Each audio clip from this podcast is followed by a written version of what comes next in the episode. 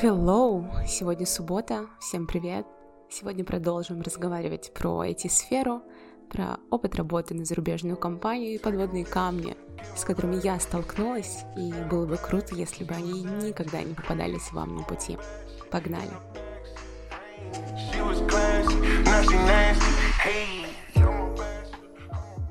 Во-первых, наверное, начнем с того, где же все-таки искать работу, где же смотреть и как пытаться найти ту самую классную вакансию. Помните, что поиск работы — это тоже работа, и с первой, второй, третьей попытки может абсолютно не получиться. Где искать? Наверное, в России и странах СНГ наиболее распространенный ресурс — это Headhunter, и по моим наблюдениям даже крупные европейские компании заходят туда с вакансиями. Есть только один минус. Они заходят, и вакансия закрывается чуть ли не за 15 минут. Откликов иногда бывает настолько много, что работодатель принимает отклики реально в течение получаса и закрывает вакансию, и затем обрабатывает все отклики. Как же я это заметила? Я мониторю HeadHunter иногда, я захожу в него с утра, проверяю открытые вакансии, что-то мне интересно, что-то нет, захожу через пару часов, и некоторые вакансии уже оказываются закрытыми. Да и по моим разговорам с HR я точно так же слышу от них, как они закрывают вакансии действительно в течение супер короткого времени. LinkedIn уже более взрослая платформа, назовем это так.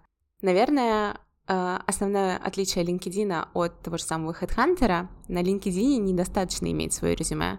На LinkedIn необходимо выстраивать связи, коннекшены, получать рекомендации, общаться с коллегами, вступать в какие-то новые коннекшены, как бы это ни звучало. И именно вот так, расширяя нетворк, на LinkedIn можно познакомиться с кем-то, кто в итоге приведет тебя к интересной вакансии. Можно спрашивать знакомых, возможно, кто-то ищет работу. Можно найти HR и спрашивать напрямую. Например, «А, я находила интересные мне компании, видела там имейлы HR и писала им напрямую, абсолютно не ориентируясь на их вакансии, открытые на том же самом LinkedIn.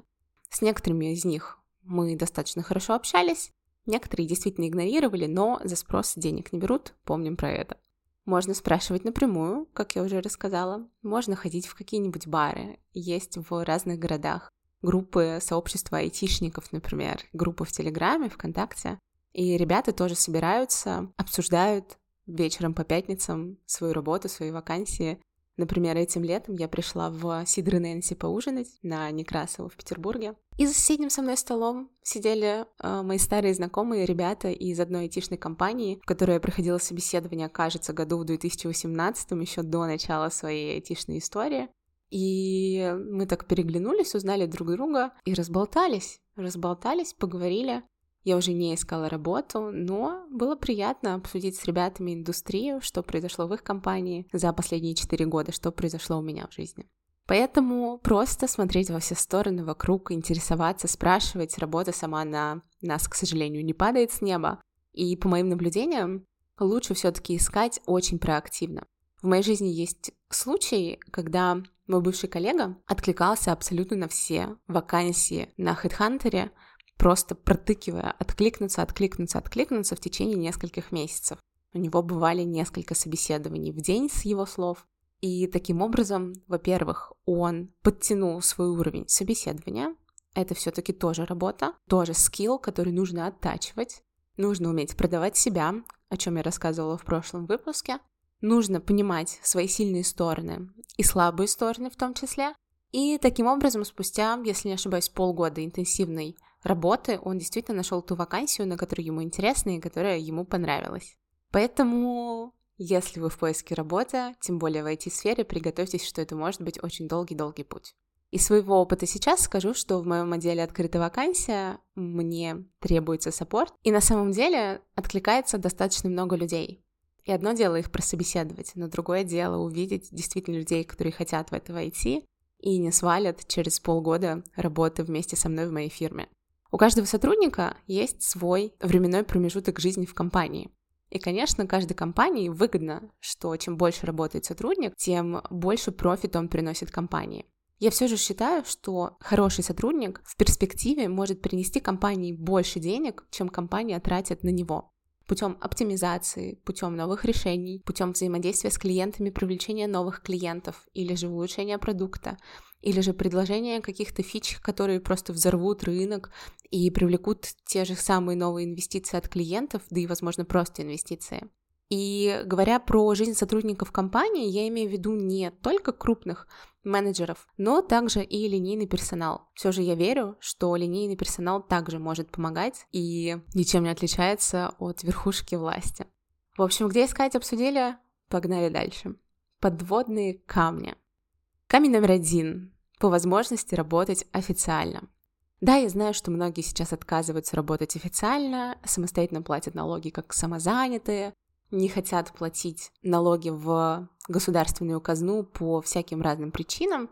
Но все же, если случится какая-то критическая ситуация, вы будете абсолютно не защищены перед своим работодателем. Сколько официально вы получаете, столько денег вы сможете унести от этой компании, если унесете. Простой пример. Одна из моих бывших компаний обанкротилась, давайте называть это так. И нам не платили зарплату по полгода, наверное. В какой-то момент я поняла, что деньги я не получу никаким другим путем, кроме как через трудовую инспекцию. Well, здесь сработало то, что у меня была официальная зарплата. В трудовую инспекцию я приложила абсолютно все документы, которые позволяли мне претендовать именно на те деньги, о которых мы договаривались с работодателем. Но я знаю другие плохие истории, когда люди работали неофициально, и трудовая инспекция, к сожалению, здесь не может помочь. Здесь сможет помочь только договоренность с руководителем, который под честное слово выплатит вам деньги. К сожалению, такое случается очень редко.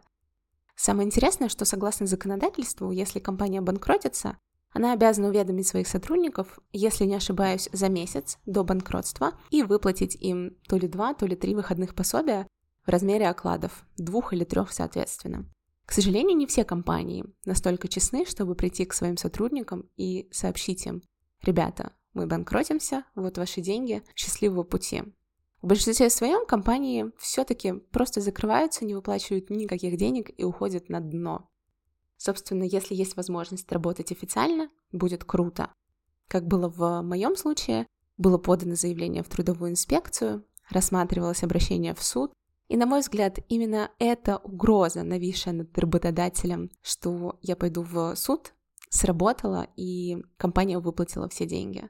Но все же есть у нас закон, трудовая инспекция, суд и следственный комитет помогут, но лучше не доводить до греха и подумать обо всем изначально на несколько шагов вперед. Как же понять, столкнется компания с финансовыми сложностями или нет? Во-первых, не будьте как я, когда в компании начались финансовые проблемы, мы дружно сидели еще несколько месяцев, ну как же, ну мы же команда, мы вот за единую идею, вот куда мы уйдем, мы же здесь вот все одни, у нас же здесь вот все хорошо, мы же здесь вот такие вот ребята. На самом деле это все напоминает домашний абьюз. Никто никогда в домашнем абьюзе не помнит, когда абьюз начался. Ну, ударил он тебя один раз. Ну, ну ладно, ну ты же его любишь, куда ты пойдешь. Ну, второй, ну, тоже скрепим, значит, зубы, челюсти и подождем. Ну, третий, ну да. И вот так вот этот снежный ком и копится. Я люблю сравнивать историю в моей компании как раз-таки с домашним абьюзом. Никто не понял, почему настолько сильно это затянулось, и почему мы сидели словно зомби и говорили, да, мы здесь за идею и работаем. Поэтому первый звоночек, когда вам вдруг перестают платить зарплату, это он и есть.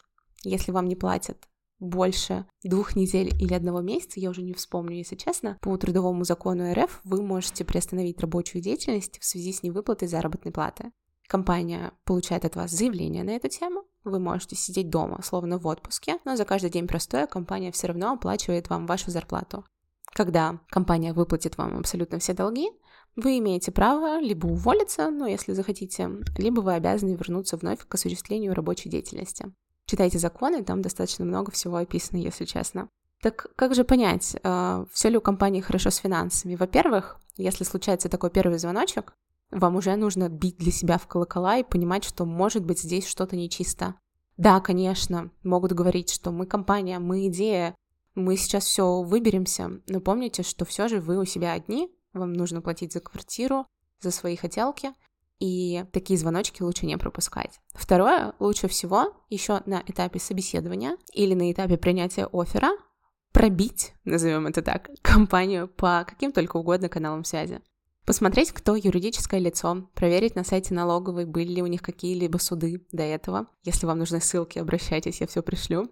Спросить сотрудников или бывших сотрудников, были ли когда-то задержки по заработной плате, были ли какие-то подводные камни. Помните, что не только компания выбирает вас, но и вы выбираете компанию.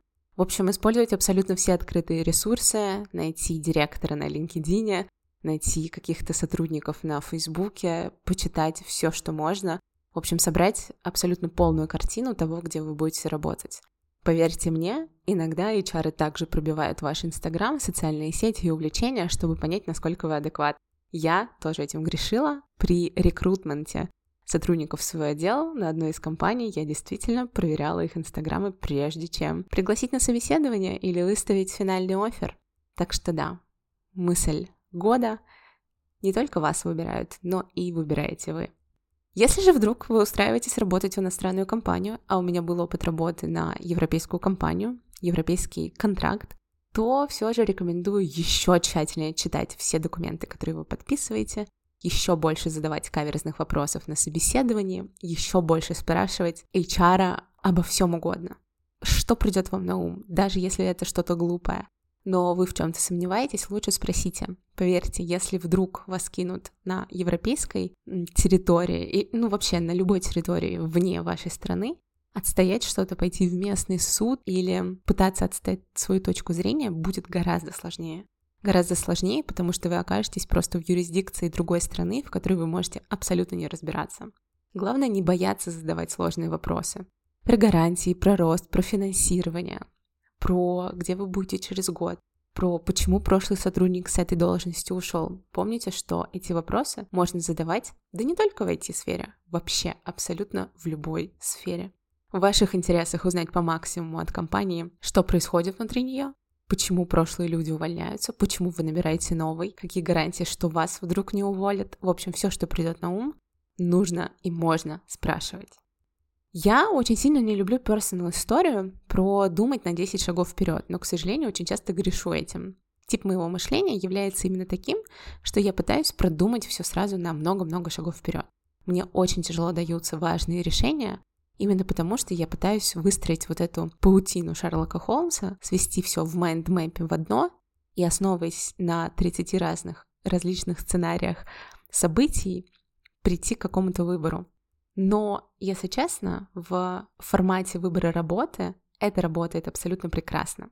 Думать на 10 шагов вперед именно при поиске работы, особенно в IT-сфере, в которой очень перспективно расти и вглубь, и вширь, и вдаль, и в другие страны, и в другие департаменты, это очень важно. Это играет огромную роль, и я все же призываю и погуглить компанию, и посмотреть, что за вакансия, и посмотреть, оплачивается ли вакансия эм, в других компаниях точно так же. Какие обязанности будут, чем вы будете заниматься. Подумать и прикинуть, нужно ли это вам. Это супер комплексный подход, и, наверное, история с тем, ой, да я приду, начну, а там посмотрим, здесь так не работает. Здесь все же, на мой взгляд, нужно планирование. Планирование и четкое понимание, а нужно ли это вам. Если вы вдруг уже в IT, и если вдруг вам интересна другая работа, или же другие должности, или же вообще другие проекты, что бы я порекомендовала? Смотреть по сторонам, смотреть, что делают ваши коллеги, смотреть в разные другие департаменты. Это даст вам картинку, куда вы могли бы пойти, чем бы вы могли бы заняться, что бы еще вы могли бы делать. Например, я понимаю, что мне очень нравится продуктовый маркетинг. Мне очень нравится сама концепция департамента продукта. Мне очень далека история с аналитикой, техничкой об этом я также говорила в прошлом выпуске, а вот именно взаимодействие с продуктом, взаимодействие с клиентами, взаимодействие с маркетингом, каст-девы, возможно. Каст-девы, кстати, относятся не столько к маркетингу, а как раз-таки, наверное, к саппорту в том числе. В общем, все то, что на стыке маркетинга, продукта и саппорта, мне супер интересно. И поэтому я вечно сую свой нос куда не нужно, вечно хожу за продуктологами, вечно хожу и интересуюсь, а что там у них, а что вот тут, а что вот там. Потому что я понимаю, в какой-то момент мне наскучит и лидство саппорта, и я захочу расти еще куда-то. А чтобы куда-то расти, нужно иметь представление об этом. Прописные истины, но все же Наверное, еще один совет в рамках текущих реалий — это релокация. Я понимаю, что сложно говорить про релокацию, особенно если ты не был где-то за рубежом, ты не жил в другой стране, или вдруг тебе придется переезжать одному. Но поговорить с работодателем про релокацию и про риски всегда важно и интересно. Тем более, если в вакансии сразу указана релокация или релокация через год и так далее, то стоит сразу узнавать у компании достаточно каверзные вопросы. Релокация, в моем понимании и в том, что я вижу на рынке, делится на две части. Первое – компания дает тебе деньги, ты сам переезжаешь, сам покупаешь билеты, сам ищешь жилье, сам с коллегами, возможно, на месте координируешься, сам спрашиваешь у кого-то, где пожить. В общем, ты все делаешь сам. Компания лишь компенсирует тебе определенную сумму. Вторая история, когда компания предоставляет тебе релокационный пакет. Релокационный пакет может включать в себя авиабилеты, проживание первый или второй месяц, помощь с депозитом на квартиру, помощь со съемом квартиры, помощь с документами, тем более Визы сейчас как никогда актуальны после того, как Евросоюз отказался от упрощенного визового соглашения с Россией, например. Собственно, релокационный пакет подразумевает, что всю ответственность за тебя, как за переезжающего, компания берет на себя. В первом же случае ты самостоятельно должен расправиться со всеми визами, документами, бумажками, квартирами и так далее и тому подобное. Все же здесь это важно также уточнять с работодателем и наверное, самый основной мой совет, на котором я очень часто себя ловлю во время собственных собеседований, не когда я кого-то собеседую, а когда я собеседуюсь в какую-то компанию. Не допускать мысли, ладно, я подумаю об этом позже. Ладно, ну, может быть, я могу на это согласиться. Объясню на примере.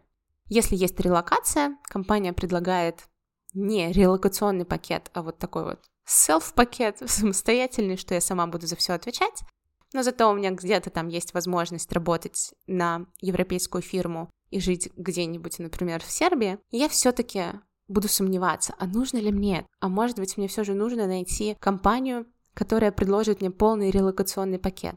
И основываясь на вот этом сомнении, я все же не сделаю выбор в пользу этой компании. Мне нужно, чтобы все было комфортно, и я не думала еще дополнительно, когда мне побежать за визой, где мне ухватить дешевые авиабилеты и где мне жить первые полгода, когда я приеду в новую страну, абсолютно не ориентируясь на местности. Не допускайте хотя бы нотку сомнений, когда вы принимаете решение о выборе новой работы и тем более решение о принятии джоб-оффера. Это сомнение когда-то может очень сильно аукнуться, и это касается не только релокационного пакета. Это касается бенефитов, это касается каких-то дополнительных страховок, это касается, например, отсутствия ДМС, а вдруг у вас завтра зуб разболится? Или скорую нужно вызвать. Будете вызывать городскую где-нибудь в деревне. А компания могла бы предложить вам ДМС.